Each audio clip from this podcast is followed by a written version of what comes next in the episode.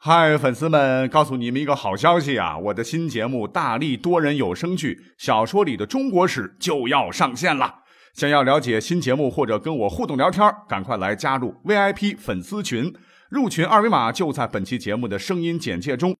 你也可以添加我的小号，拼音大历史加三零三 D A L I S H I 三零三，然后拉您入群，我在那儿等你。管他正史野史。这里只有大历史，大力讲的历史正在播出。嗨，大家好，跨年了哈！记得去年的最后一天嘞，我录大历史的节目的时候就说啊，二零一七年祝大家元旦快乐。可怎么感觉时间好像嗖嗖的一眨眼就到了这一年的最后一天了？哈，又要祝大家新年快乐了呢？呃，感觉说同样的一句话，好像就在昨天也啊，难道是一种错觉吗？啊？好了，那今天的这期节目呢，我们就继续来回答一个听友的问题啊。他的问题也挺好玩啊。他说呢，听说这个李白啊，不光是历史上的诗仙，在古代呢，他也是个武术大师。请问，历史上有很多文人都是武艺高超吗？那答案就是啊，of course。其实不光是李白，你可能想不到哈，有一些个古代的文人雅士，如果跑到今天来，绝对可以一挑几啊，相当牛逼。那好了，这听友说的是李白嘛？哈，我们就来先说说李白。十步杀一人，千里不留情。事了拂衣去，深藏身与名。哎，这句话是不是听得很耳熟？金庸的《侠客行》看过没有啊？那就是用了李白的这首诗，非常的具有侠客精神啊！听了以后让人热血沸腾啊！那么话说呢，根据《新唐书·李白传》中记载，说这个李白十岁的时候就能通诗啊，很聪明。当时有个地方长官叫做苏挺，是见白弄之，日曰：“这个弄啊是逗的意思，就是说小朋友啊，你真是天才英特，少亦已学，可比相如。说你是小天才啊，小的时候要好好的教育他哦，长大以后啊，这小家伙一定能比得上蔺相如。没想到这个小李白不高兴，说：‘No，谁当什么天才英特？我要当侠客，除暴安良。’当然，这个小李白也是这么做的哈，他是非常喜欢纵横术、击剑，为任侠，轻财重诗。就李白喜欢研究纵横术啊，喜欢练习剑术，年纪轻轻呢就想做个侠客，行走江湖，轻视钱财，喜欢资助穷苦人。这父母一看得啊，聪明就是聪明，可就是喜欢舞枪弄棒啊，管也管不住，哎，干脆由他去吧。那包括李白后来。就自个儿跟别人介绍自个儿特长的时候，你比如说递个名片，上面呢绝对不会写什么文联主席啊，什么诺贝尔文学奖获得者，一般都写自己是个武术家，啊，他说自个儿是十五号剑术，点点点点点，最后才是三十成文章，就明明白白的强调，说我自个儿少年时就开始学剑，那写文章呢，我是放到后边几位的，三十好几了才开始用功写文章。所以说我最强的是我的武术哦，别别别看我文章啊，看我给你耍两剑，唰唰唰。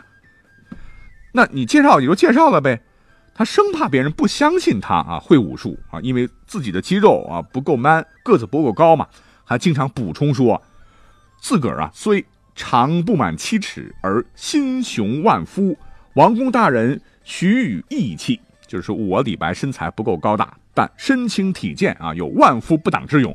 别小看我，我猛着呢。既然说到了这个李白是个武术家，他自个儿也认为自个儿武术很高啊，就不能不讲李白的生平当中的一件非常非常可疑的事儿了。那就是什么呢？就是我们都知道啊，李白是终生没有参加过科举考试啊。你想啊，唐代那么多的读书人，那么多的文人雅士，哪个不是争先恐后的走仕途？哎，李白他拽，他一直说我是天才，懒得考什么进士。而实际上啊，李白是口是心非了，因为据考证，这只是李白的托词，他其实做梦都想来考的，可是有难言之隐。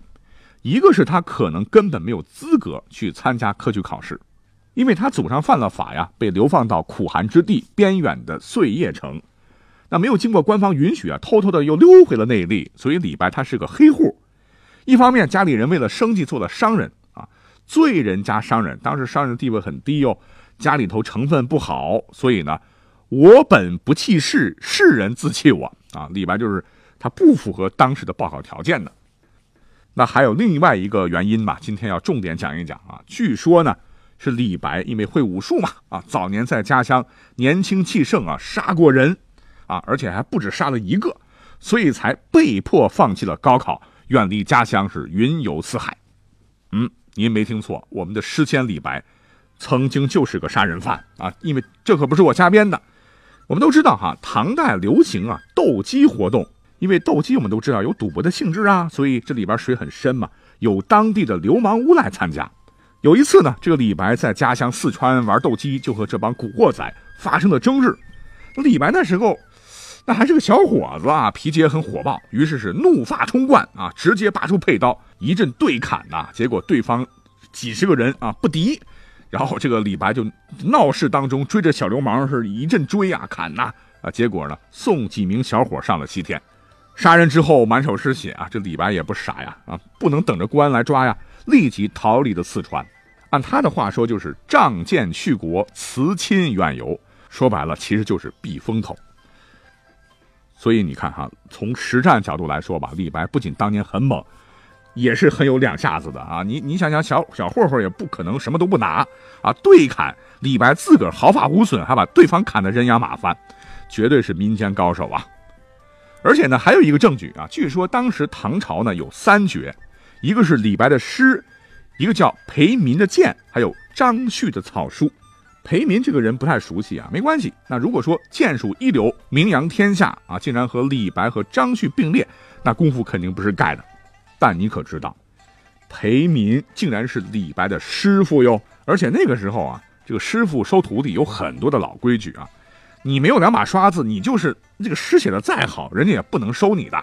足以见得哈，李白肯定武术还是很有基础的哈，是打动了裴民老师的心。那不光如此啊，所谓是师傅领进门，修行在个人。李白估计当时也是有了名声啊，结果呢自个儿也开始收徒弟了。其中有一个徒弟呢有名有姓啊，那绝对不是一般人，而是职业杀手。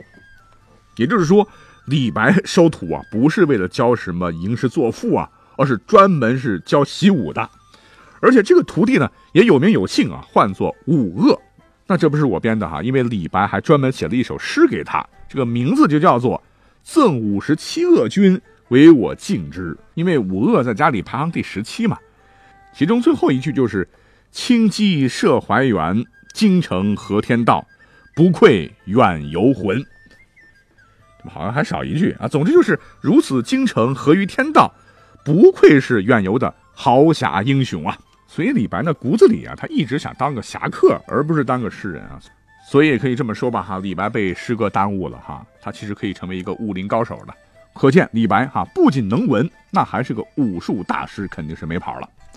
只不过啊诗文太好，冠绝天下啊，就把他老人家一生挚爱的武术成就就给淹没了。哎，不过讲到这儿，我觉得这个李白应该好好的谢谢我们的金庸先生啊啊，通过这个侠客行，真的弥补了他老人家的一个遗憾呐。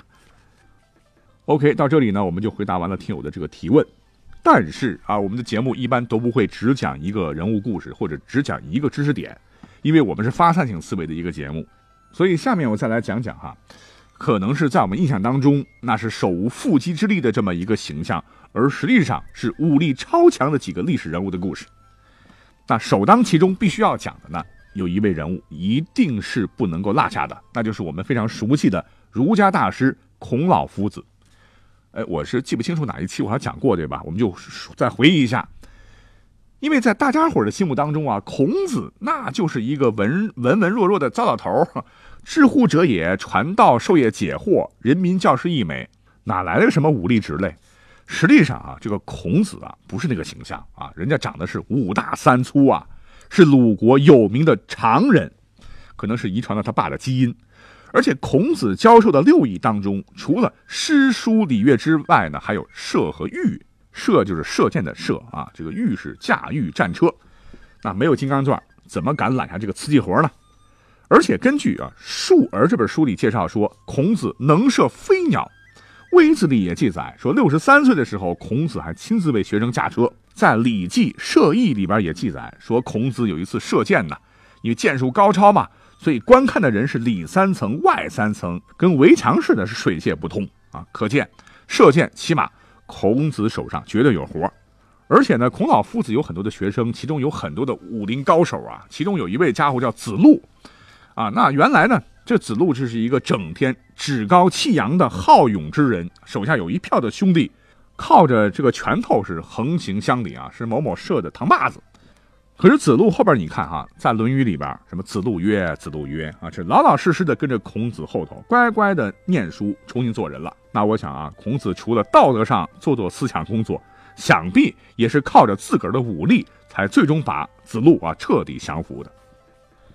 好，再往后呢，各位应该比较熟悉吧？那就是宋朝的陆游，豪放派的代表人物了啊！别以为他只会写“红酥手，黄藤酒，满城春色宫墙柳”。哎，这哥们儿可跟李白一样啊，自幼练武，学剑四十年，上马能击贼啊！那能征善战就不讲了哈，就单讲一个这么一个真事儿啊。绝对是历史上发生的。那么话说呢，陆游在四十七岁的时候，应四川宣抚使王延相邀，赴汉中抗金前线。可是他有一个习惯，就是每逢休战之时呢，就喜欢在山中打猎。有一次，陆游就带着一些官兵啊，到山中打猎了哈，其实也是一种军事演习。直至日期，哎呦，大家都觉得倦意以后啊，就下马休息了。忽然怎么样？一阵冷风袭来。传来几声嗷嗷的虎叫声，这是大伙都很害怕啊，因为这个时候是人困马乏之时，恰逢猛虎来袭。那就在大家慌乱时，只有陆游一人是跃身而出，拔出利剑迎虎而去。而只见这老虎从林中突然窜出啊，张开血盆大口向陆游扑来。说时迟，那时快啊，这个陆游噌一下啊，来了个侧闪身，将虎躲过。随从官兵啊，当时担心陆游。这孤身斗虎受伤啊，想跟上去，但已经来不及了哈。可是只见陆游一个箭步啊，冲到一块大青石的后面，持剑是怒目而视。这时老虎转过头来，是怒吼一声，又是腾空一跃啊，向陆游再次扑来。陆游手持利剑，瞅准时机来了个前弓步突刺，直接把利剑呢刺进了虎嘴，直接戳进了老虎的喉咙。然后陆游趁势把这个剑一拧。哎呀，这个老虎，哦呀，挣扎一下就倒在了大石旁边呢。当时这个鲜血啊，就从虎口当中冒出啊，像喷泉一样溅得陆游一身。哎呀，当时随从们都吓傻了，回过神一看，陆游没事老虎死了。哦，一个个才倒抽了一口冷气呀。哎，从此呢，陆游独身仗剑刺猛虎的英勇故事便在军中和当地流传开来了。陆游后来呢，还写了首诗啊，就说什么“挺剑刺如虎”。血溅貂裘阴，只今传军中，尚愧壮士言。